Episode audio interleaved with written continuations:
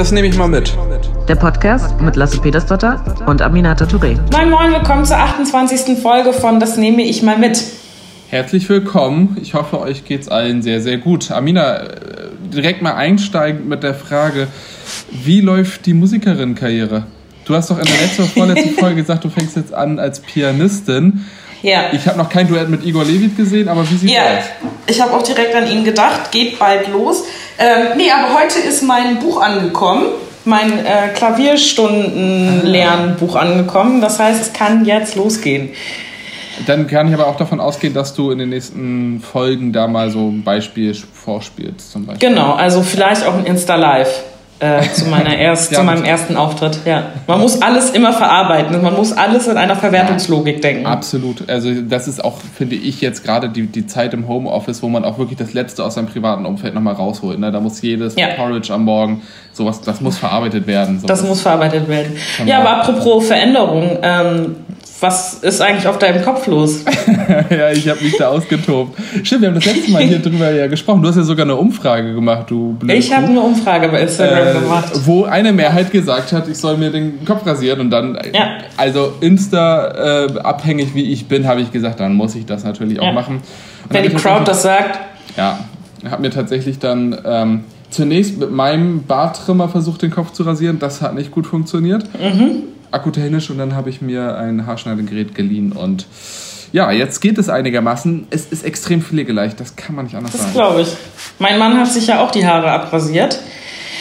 Ja, das ist. Und- ich habe den Eindruck gerade echt viele Leute, weil man es gerade ausprobieren kann. Aber ich habe die Viele Männer, würde ich sagen. Ja, Viele Männer, die das tun. Ja, so ist das halt, ne? Ähm, aber äh, apropos ähm, Veränderung und äh, ja, ich finde jetzt keine Brücke, ehrlich was, gesagt. was eine Überleitung. Apropos Veränderung, da kannst du jetzt alles danach sagen. Genau, Veränderungen. Ähm, wir haben jetzt ja ähm, unterschiedliche Instagram-Live-Formate gemacht mit unterschiedlichen Leuten und du hast heute Abend ein Insta-Live mit Jasmin Mbarek. Ja, ich freue mich da sehr drauf. Wir nehmen diese Folge am Mittwoch auf. Am Freitag wird sie ja hochgeladen. Viel, äh, und zwar, weil sie vorher geplant wird. Das heißt ja nicht, dass unsere Mitarbeiterin am Freitag, Karfreitag, dem Heiligen, arbeiten würden. Heiligen, ja, Ähm, und, äh, sondern die, das wird morgen, also Donnerstag, alles geschnitten, dann online geladen. Genau, heute Abend, am Mittwoch, habe ich ein Instagram Live mit äh, Jasmina Barak. Ähm, da kannst du äh, gerne einmal reinhören und ich hoffe, dass wir das danach dann auch hochladen auf irgendwelche Art und Weisen. Ähm, ich freue mich da sehr drauf. Wir wollen über Wirtschafts- und Finanzpolitik sprechen. ja. Ja, wir haben ja auch beim letzten Mal, apropos ähm, Insta-Lives, jetzt passt es aber wirklich, äh, mal so ein bisschen die Abfrage gestartet ähm, und auch viele Rückmeldungen bekommen, wie sieht's eigentlich aus mit anderen Themen? Wie sieht's aus, wie findet ihr das? Und da haben uns echt viele Leute ähm, Nachrichten zugeschrieben und äh, haben quasi förmlich darum gebeten, bloß auch andere Themen anzusprechen, ähm, was ich ganz spannend finde und was wir uns deswegen auch für diese Folge so ein Stück weit äh, vorgenommen haben. Natürlich nicht komplett kontextlos, sondern aber einfach auch Themen, die nicht unbedingt im unmittelbaren Zusammenhang mit Corona sind, in Teilen schon, in Teilen nicht, aber quasi ähm, ja das zuzulassen, andere politische Debatten zu führen. Und äh, ich weiß nicht, wie es dir geht, Lasse, aber ich habe das Gefühl, so seit letzter Woche findet das auch vermehrt statt. Ja, also langsam breitet sich irgendwie so das ähm, Themenspektrum, über das diskutiert wird. Ich habe aber jetzt, also weil das klang gerade so, als hätte, hättest du was vorbereitet. Ich habe nichts vorbereitet, was abseits von Corona ist oder so. Äh, aber das werden wir sonst gleich sehen. Ähm, ich glaube letztendlich das meiste, was, wo- worüber wir heute noch reden. Aber so, wir könnten vielleicht mal überlegen, ob wir so eine Folge mal machen, was läuft eigentlich gerade abseits dessen. Ähm, da müsste ich aber so ein bisschen vielleicht recherchieren. Wie dem auch sei, äh, ich habe auch den Eindruck, dass gerade mehr äh, Non-Corona-Themen auch wieder durchkommen. Du hattest ja in deinen Insta-Lives ja auch Sachen wie ähm, Rassismus in Bezug auf Hanau. Das ist ja auch etwas, was äh, sehr stark vor Corona eben im Fokus war und auch jetzt wieder stärker in Fokus geraten muss. Ich finde auch in der ganzen Frage von Rechtsextremismus, im, äh, zum Beispiel, dass die äh, Strafakten von Stefan E., dem mutmaßlichen Mörder von Walter Lübcke, ähm, aus vorhergegangenen ähm, potenziellen Straftaten, dass die irgendwie verloren gegangen sind. Da, da passiert ja gerade ganz viel und da muss man ganz genau Ja. hinsehen, dass da äh, nichts verloren geht. Also dass einem der Fokus da nicht völlig verrückt auf solche Themen im Blick zu haben. Ne? Genau, gerade wenn Akten, gemacht. genau, gerade wenn Akten verloren gehen, äh, darf der politische Blick nicht verloren gehen, ähm, sondern muss geschärft werden. Und äh, ja, wir haben, ich habe mit Ricarda Lang, unserer stellvertretenden Bundesvorsitzenden, äh, die auch an dem Prozess arbeitet, AG Vielfalt, so ein Webinar gemacht zu dem Thema. Es waren irgendwie über 300 Leute da, die daran teilgenommen haben und einfach auch das Bedürfnis hatten, darüber zu sprechen. Man hat auch gemerkt, es gab ein Bedürfnis, über Hanau und so weiter zu sprechen, gerade weil Corona kurz danach passiert ist mhm. und viele Menschen einfach überhaupt nicht die angemessene Zeit hatten, um das zu verarbeiten, wenn sowas überhaupt zu verarbeiten ist irgendwie. Oder es zumindest lange zu diskutieren. Und ich glaube, das ist bei vielen Themen gerade so.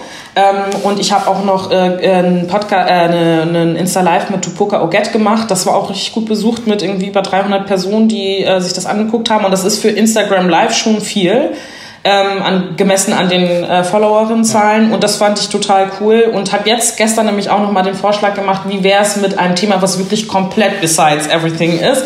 Ähm, und zwar äh, einen Insta-Live zu Afrohaaren zu machen. Ja. Und äh, da habe ich erstmal gewotet. Du, du hast dafür gefordert, hab gemacht ich und ich war dafür. Ja. Ich habe auch in ähm, dem Insta Live äh, mit Tupoka habe ich auch mit reingehört, ähm, weil meine Freundin das gehört hat und ich habe da mitgehört. Mhm. Fand ich super spannend, fand ich richtig interessant. Sehr cool. Sehr cool. Ja, das gab auch viele spannende Fragen. Es hat auch total Spaß gemacht. Das war Tufukas erster Pod äh, Podcast, sage ich die ganze Zeit, Insta Live. Äh, in, äh, Wir haben und Podcast übrigens. Absolut, richtig großartiger Podcast, ja, äh, to, to, genau, äh, äh, to Podcast. Und sie hat übrigens seit heute ähm, äh, ihr Buch Exit Racism ist als Hörbuch auch bei Spotify und so weiter zu hören. Mhm. Also hier einmal kurz ein Werbeblock für die großartige Tupoka. Ähm, und äh, ja, ich glaube, zurück zu dem Punkt Afrohahn und äh, ja. da ein Insta-Live zuzumachen. Ähm, für viele Menschen, ich glaube gerade auch für weiße Menschen, muss ich explizit sagen, denkt man sich erstmal so, Afrohaar, okay, was jetzt mit der los, macht ihr jetzt einen Lifestyle-Blog, so, mhm. ne? Mhm. Äh, worum geht es da? Einige wissen das, dass ich meine Bachelorarbeit, meine Abschlussarbeit zu dem Thema Afrohaaren geschrieben habe, Afrohaare oder beziehungsweise das Rückbesinnen auf die natürlichen Haare von schwarzen Menschen als politisches Symbol quasi ja. und dann so ein Fragezeichen dahinter gesetzt äh, weil halt einfach Afrohaare eine krasse Bedeutung haben in der Politisierung, Identitätsfrage von schwarzen Menschen, gerade weil wir über Jahrhunderte einfach äh, eher internalisiert bekommen haben, unsere Haare zu hassen und damit ein Stück weit uns selbst ja auch. Mhm. Ähm, das alles durch die Sklavenzeit vor allem äh, hat das quasi begonnen. Ich werde das jetzt nicht weiter ausführen, weil wir dazu ja auch ein Insta-Live machen, aber ich fand es ganz spannend zu sehen, wie die Reaktionen waren und dass es viele Menschen gibt, die einfach äh, auch sagen, nee, auf jeden Fall und würde ich super gerne drüber sprechen. Und ich habe jetzt auch schon jemanden, mit dem ich dieses Insta-Live mache. Ähm, und das werde ich wahrscheinlich nächste Woche dann äh, irgendwann mal machen. Das besprechen wir am Donnerstag, also morgen, für euch gestern. Aber den Namen willst du noch nicht sagen? Nein. Okay, dann möchte ich einmal einen Hinweis in, in der Sache äh, tatsächlich machen.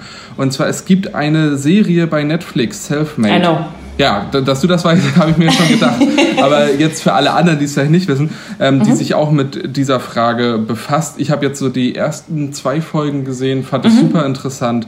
Okay. Ähm, wo, einfach nur um, also vielleicht hat der ein oder andere ja dafür Zeit, gerade sich auch nochmal das anzuschauen. Mhm. Ich fand das sehr spannend. Hast du das Gefühl, dass du mich jetzt als Person mit meinen Afrohaaren besser verstehst durch diese Netflix-Serie? Nee, ich werde dich weder mit deinen Afrohaaren noch ohne deine Afrohaare je verstehen. Aber das habe ich aufgegeben. Also den Verständnismoment habe ich aufge aufgegeben. ja, ähm, schön. Fein. Dann äh, lass uns ein anderes Thematisch Thema einsteigen. Nochmal, genau. Genau. Äh, wir zwar, haben ja. Möchtest du? Nee, nee, nee weißt du was? Fang doch mal an. Du nee, unterbrichst mich ja ständig, dann. Ähm, dann ist das für mich nichts Neues. Erzähl ruhig, was wolltest du sagen? Wir können den Podcast ja auch, das nehme ich jetzt mal persönlich nennen. oh ja. so eine extra Folge. Äh, und zwar folgendermaßen. Ähm, eine Debatte, die jetzt gerade sehr intensiv ist, finde ich. Und zwar, äh, ich finde, die haben beide einen ähnlichen Ursprung, aber mhm. ähm, werden teilweise getrennt geführt. Das ist einmal die Frage von Erntehelferinnen und Geflüchtete, mhm. also Geflüchtete, die als Erntehelferinnen arbeiten sollen. Und das andere, dieser Punkt, ähm, wir nehmen jetzt 50 äh, Kinder aus den griechischen Lagern auf, ähm, dabei und 40.000 Menschen dürfen hier als Erntehelferin aus anderen Ländern arbeiten. Also dieses mhm. Ganze, vielleicht magst du das mal ein bisschen entwirren, weil ich finde, die Sachen haben was miteinander zu tun, ja. sind aber noch nicht ganz ersichtlich. Und ich, wir hatten gerade eben eine Videokonferenz, wo ich fand, du da einen sehr wichtigen Punkt auch nochmal aufgemacht hast. Ja, äh, dazu kann ich gerne was sagen. Und zwar haben wir ja die Situation, dass uns Erntehelfer und Helferinnen fehlen. Ihr wisst das alle.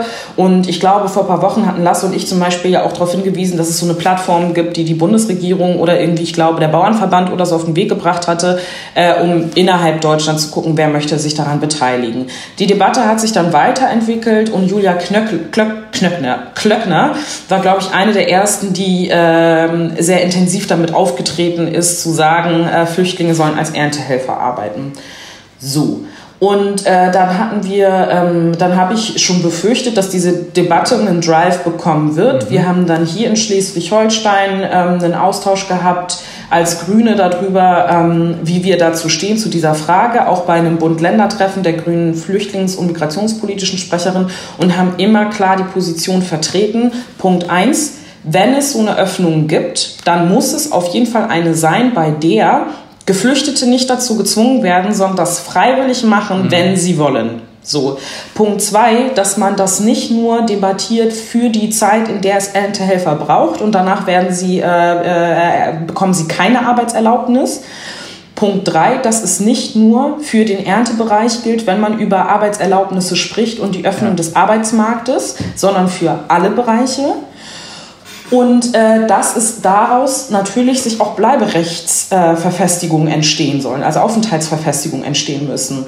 Und ich Was weiß nicht, was. Äh, magst du das ähm, einmal? Äh, Aufenthaltsverfestigungen, finde ich. Ja, das kann ich gerne sagen. Also, warum diskutieren wir das in diesem Kontext? Weil parallel zu der Forderung von Julia Klöckner hat zum Beispiel auch Seehofer die Debatte gestartet, dass er insgesamt prüfen möchte, hm. ob man Arbeitserlaubnisse für Geflüchtete ähm, äh, erweitern kann. Ja.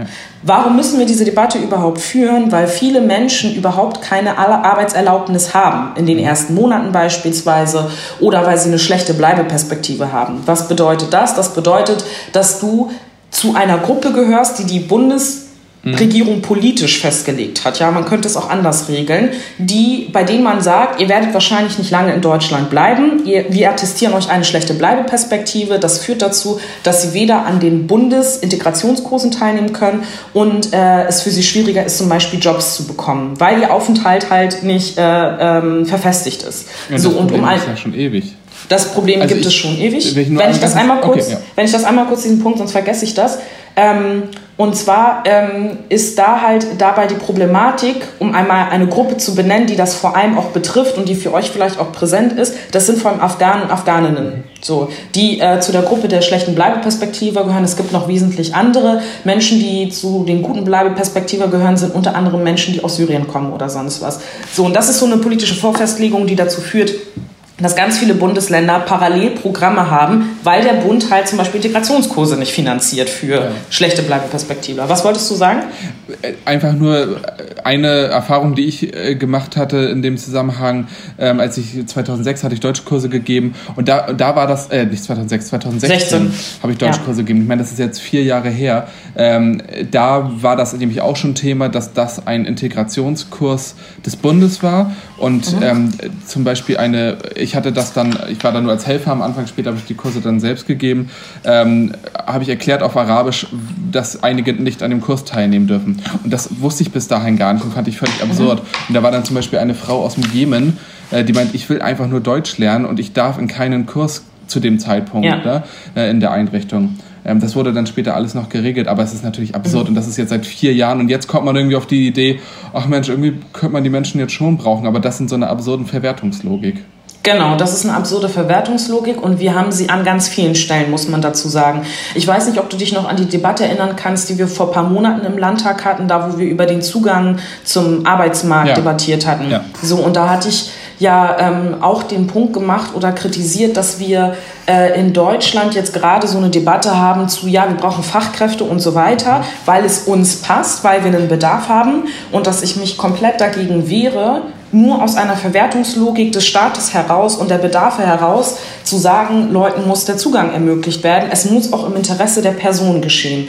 Und diese Debatte haben wir jetzt gerade wieder. Ähm, und du hast äh, gesagt, 2016 hast du dich schon mit der Frage auseinandergesetzt, wer darf was eigentlich mhm. auch. Ähm, du musst überlegen, dass wir gerade seit 2015, seitdem der Anstieg von Geflüchteten ja höher war einfach, ähm, diese Debatte dazu führen mit Unternehmen, mit Geflüchteten selbst, ja. mit ähm, äh, Leuten, die in dieser Szene arbeiten, politisch, alles Mögliche, darüber diskutieren, wie kann man den Arbeitsmarktzugang ermöglichen und es immer an dem Bund gescheitert ist weil die immer wieder gesagt haben, nee, machen wir nicht, es gibt keine Veränderung. Es gab teilweise dann Auflockerungen zum Beispiel. Es gibt ganz viele gesetzliche ähm, Grundlagen, die das erschweren, dass du über, zu, überhaupt einen Zugang zum Arbeitsmarkt hast. Und jetzt, mitten in der Krise, sind wir auf einmal in einer Situation, wo wir selber einfach merken, wir kriegen unseren Spargel nicht. Das und auf einmal... Ja. Und auf einmal können wir Arbeitsmarktzugang ermöglichen. Und ich sage dir wirklich, da reißt mir die Hutschnur so, ja. weil ich finde es unfassbar, ja, wenn du politisch auch, ich weiß noch, ich habe eine meiner ersten großen Veranstaltungen genau zu diesem Thema gemacht. Das war 2014 oder 15. Das habe ich damals mit Luise Amtsberg, unserer flüchtlingspolitischen Sprecherin aus dem Bund gemacht. Da haben wir eine Veranstaltung gemacht, da haben wir Arbeitgeber eingeladen, wir haben potenzielle Arbeitnehmer und Nehmerinnen aus der äh, Flüchtlingscommunity eingeladen und alle saßen und haben gesagt, wir haben Potenziale, wir haben mhm. Arbeitsplätze und es geht nicht. So und dass jetzt die gleiche Bundesregierung da wieder sitzt so und sagt, jetzt ermöglichen wir das, aber nur für die Bedarfe, die wir haben, ja, das macht mich wahnsinnig. Ja, und vor allen Dingen, wir haben, äh, also man hat eigentlich das Gefühl, wenn man damit nicht so befasst ist, dass es ein Thema wäre, was schon lange geklärt ist, weil alle immer wieder sagen, na, die beste Integration erfolgt an der Werkbank, wenn man mit Kolleginnen nebeneinander mhm. arbeitet und so weiter und so fort. Das wird ja immer wieder genannt, aber die politischen Maßnahmen, was das angeht, sind halt so wahnsinnig langsam und werden immer wieder blockiert und das aus einer äh, ganz komischen Motivation heraus, dass man vorher irgendwie Angst hat, die würden irgendwelche Arbeitsplätze wegnehmen und auf der anderen Seite soll man sich integrieren, aber man darf nicht an Integrationskurse teilnehmen. Also das ist ja, ja irgendwie so eine Logik, die da immer wieder kommt. Ähm, und jetzt äh, schlägt sie sich eben an, in dem Moment wieder, dass gesagt wird, ja gut, dann sollen sie halt jetzt die Ernten machen, weil das will gerade irgendwie niemand anderes machen und irgendwie ja.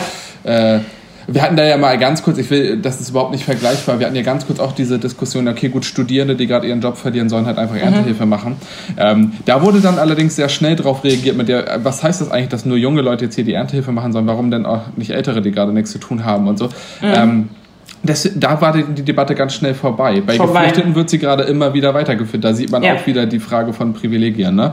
Total. Ähm, und, und was man dazu packen muss, ne? weil ich meine, für einige hört sich das dann vielleicht so an, ja, aber ist doch super für die, wenn die jetzt irgendwie eine Möglichkeit haben und so weiter. Punkt eins, ja. Wer sagt überhaupt, dass in der Gruppe derer, die Geflüchtete sind, überhaupt Leute sind, die in der Lage sind, körperlich zu arbeiten, die das wollen oder die vielleicht andere Qualifikationen haben? Und das hat halt was mit der Frage zu tun, wie blicke ich auf so eine Gruppe insgesamt? Mhm. Und das finde ich ist halt das Schäbige daran, so einfach so zu denken, ey, ganz ehrlich, äh, die können das doch machen. Wo ist denn das Problem? Die sollen es einfach machen, ohne die Gruppe irgendwie zu differenzieren. Ja. Wenn Leute das freiwillig machen wollen, dann sollen sie das gerne machen können. Das ist für mich nicht der Punkt. So, ne?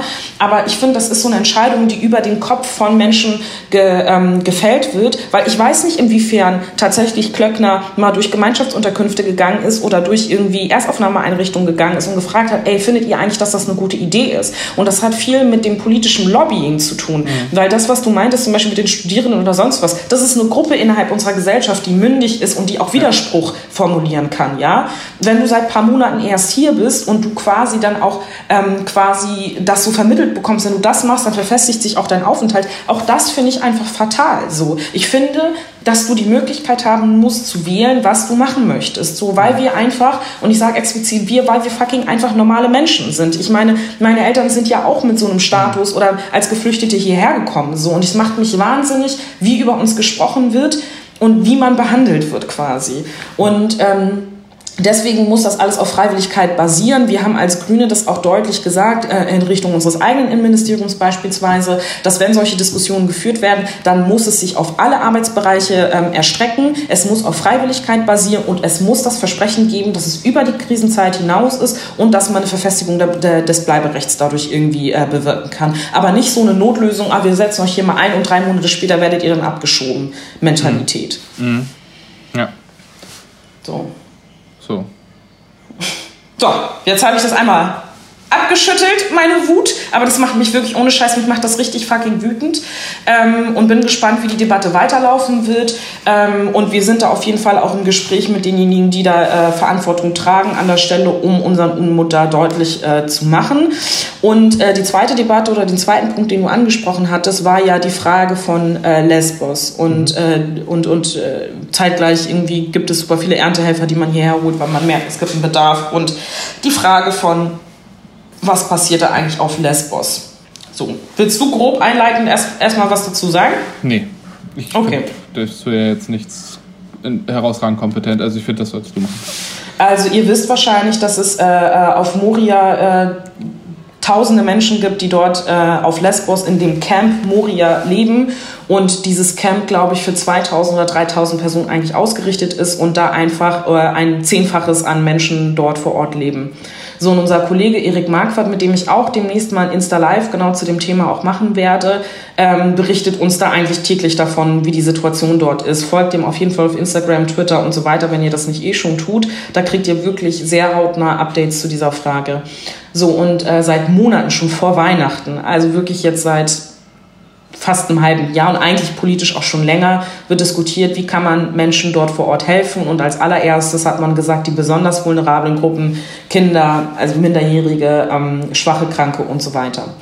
Und da ist nichts passiert die ganze Zeit. Und jetzt in der Krise ähm, wird der Ruf aber immer lauter. In der letzten Woche ist, äh, sind die ersten Corona-Fälle ausgebrochen äh, in Moria vor Ort und die hygienischen Bedingungen dort sind einfach eine Katastrophe. So, mhm. das heißt, du hast eine Gesundheitskrise, die vonstatten geht und ein Camp, das komplett überfüllt ist und einfach menschenunwürdig ist. Und jeder Mensch, der vor Ort dort war, ich war da nicht, aber auch Konservative, die vor Ort waren, kommen da zurück und sagen, ganz ehrlich, das kann man nicht machen. Also ich sage explizit, selbst Konservative sagen das, weil Konservative in dieser Debatte gerade eigentlich der bremsende Faktor sind. So. Aber zum Beispiel unser Entwicklungsminister äh, Müller von der CSU ähm, hat sich dazu positioniert und meinte, irgendwie das geht nicht, wie Grüne tun das, die SPD tut das auch. Alle positionieren sich, aber es passiert halt nichts, weil es keine Verteilungs-, keine europäische Verteilungssystematik gibt.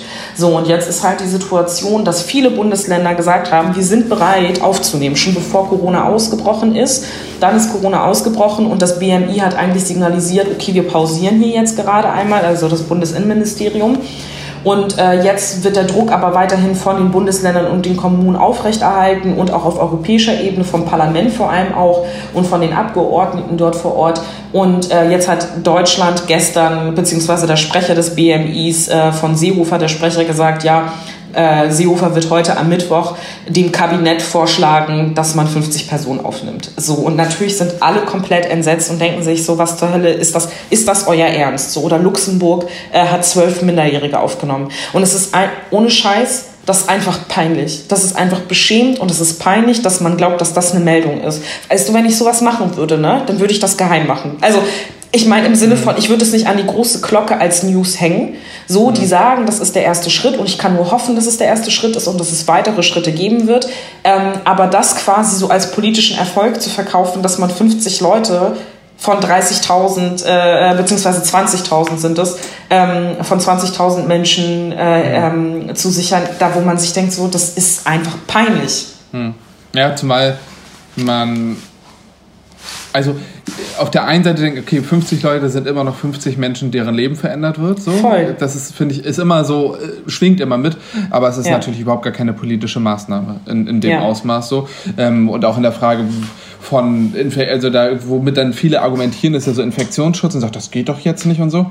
Und auch hier wieder dieser Punkt, 40.000 äh, Erntehelferinnen aus anderen Ländern können gerade problemlos offenbar kommen, ähm, weil man gerade unbedingt die Erntehilfe braucht. Das mag ja auch so sein. Aber 50 oder 60 und dann, ah, wenn man jetzt angenommen 2000 oder wie auch immer ähm, dort ja. aufnehmen würde, das wäre dann irgendwie nicht so möglich. Und das finde ich schon interessant, weil das eine äh, ein Grundrecht ist, Asyl. Mhm. Und das andere ist ein wirtschaftliches Interesse, was total wichtig ist. Ne? Mhm. Überhaupt gar keine Frage, dass man irgendwie die Ernte hinbekommen sollte. Aber dass man da so einen Unterschied macht zwischen 40.000 und 50 Menschen, ähm, ist wieder mal sehr bemerkenswert. Total. Und wieder mal, Total. also der Ursprung davon ist weiterhin Rassismus. Also lässt sich halt mhm. nicht anders benennen. Ja, und es ist ähm, genau die Debatte, die jetzt ja auch online entfacht ja. So, ne? Und da, wo Leute ähm, zu Recht auch äh, sagen, das ist beschämt, das ist irgendwie der Europäischen Union nicht angemessen, ähm, so lange hinzublicken, es zu wissen und nicht zu agieren. So. Und äh, wir sind hier mit unserem Innenministerium im Austausch und äh, sagen weiterhin, und unser Innenministerium ist da zum Glück auch so positioniert, dass sie sagen, die Zusage gilt nach wie vor. Mhm.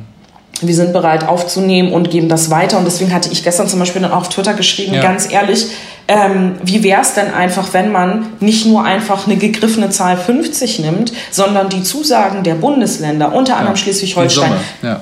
genau, Berlin, die Kommunen und so weiter, mal zusammenrechnet und sagt, das ist die Bereitschaft, die politisch signalisiert worden ist. Und ich sage ja nicht, dass du eins und eins zu eins diese Zahlen nehmen musst, weil Politik muss trotzdem immer Abwägungen treffen. Das ist für mich gar nicht der Punkt. Aber 50 ja, für die gesamte ja. Bundesrepublik ist eine Zahl, an der sich viele aufhängen und die viele einfach unverschämt finden. Und ich kann das durchaus gut nachvollziehen. Und ich glaube, dass es wichtig ist, dass Zivilgesellschaft das auch verbalisiert, damit Politik handelt. Also ja. ich glaube, dir geht es da ja auch ähnlich. Ähm, wie wichtig einfach Zivilgesellschaft ist bei politischen Forderungen, das merke ich im Fluchtbereich so massiv.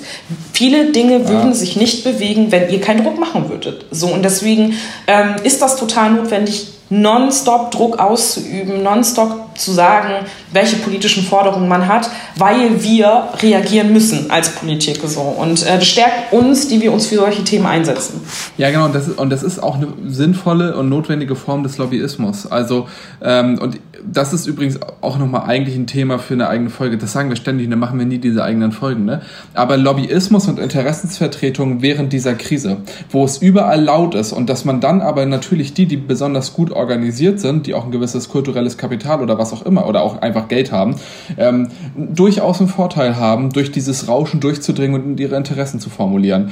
Ähm, und das finde ich, also ich beobachte das gerade auch bei mir sehr stark, wen nehme ich eigentlich gerade wahr und überlege, wen nehme ich eigentlich gerade nicht wahr. Total. Und ich finde, also ich finde daran nichts verwerflich, das festzustellen. Also das festzustellen, dass man selber als jemand, an den ja Forderungen adressiert werden, man ja selber dann sieht, was kommt an und was nicht. Und ich glaube, wir haben irgendwann mal in den vorherigen Folgen auch mal darüber gesprochen, wie wir versucht haben, zum Beispiel bei den ersten Haushaltsverhandlungen, die wir als Abgeordnete hatten, nicht nur zu denjenigen gegangen sind, die uns äh, jeden Tag äh, 15 Briefe und E-Mails geschrieben haben und achtmal angerufen haben und eine krasse Vertretung haben, sondern sich selbst auch auf den Weg zu machen für Menschen, die gesellschaftlich einen wichtigen Beitrag leisten, aber gar nicht die Kapazitäten haben, um politisches Lobbying zu betreiben. Und das, finde ich, ist ja letzten Endes genau der Punkt, das, was du auch angesprochen hast, politisches Lobbying, ist etwas, wofür du Kapazitäten, Leute, das politische System verstehen musst und einen Zugang haben musst. So, das heißt, wir sind auch in der Aufgabe oder unsere Aufgabe ist es nicht nur uns hinzusetzen und uns alles darbieten zu lassen, sondern uns auf die Suche zu machen zu denjenigen, die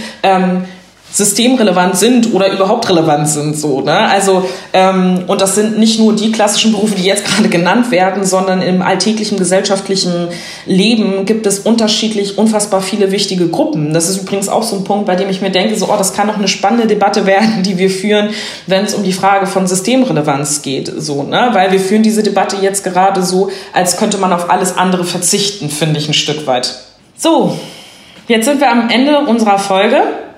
So ist das. Was hast du denn mitgenommen aus dieser Woche? Oh, das ist schwierig. Ähm, das äh, auch in, also in dieser Woche genauso wie in den Wochen davor habe ich ähm, einen Gedanken, der gerade bei mir sehr präsent ist als Haushaltspolitiker und zwar, was bedeuten die Sachen, die wir gerade beschließen, die völlig richtig sind, eigentlich für die Politik in zwei, drei, fünf oder zehn Jahren? Ähm, wir haben mhm. jetzt den Vorschlag gemacht, den Nachtragshaushalt, also einen weiteren Nachtragshaushalt im Mai zu beschließen, damit die Hilfsmaßnahmen von 500 Millionen auf eine Milliarde Euro auszuweiten. Das ist im Verhältnis zu anderen Bundesländern eine kleine Summe. Für Schleswig-Holstein ist das eine sehr große Summe.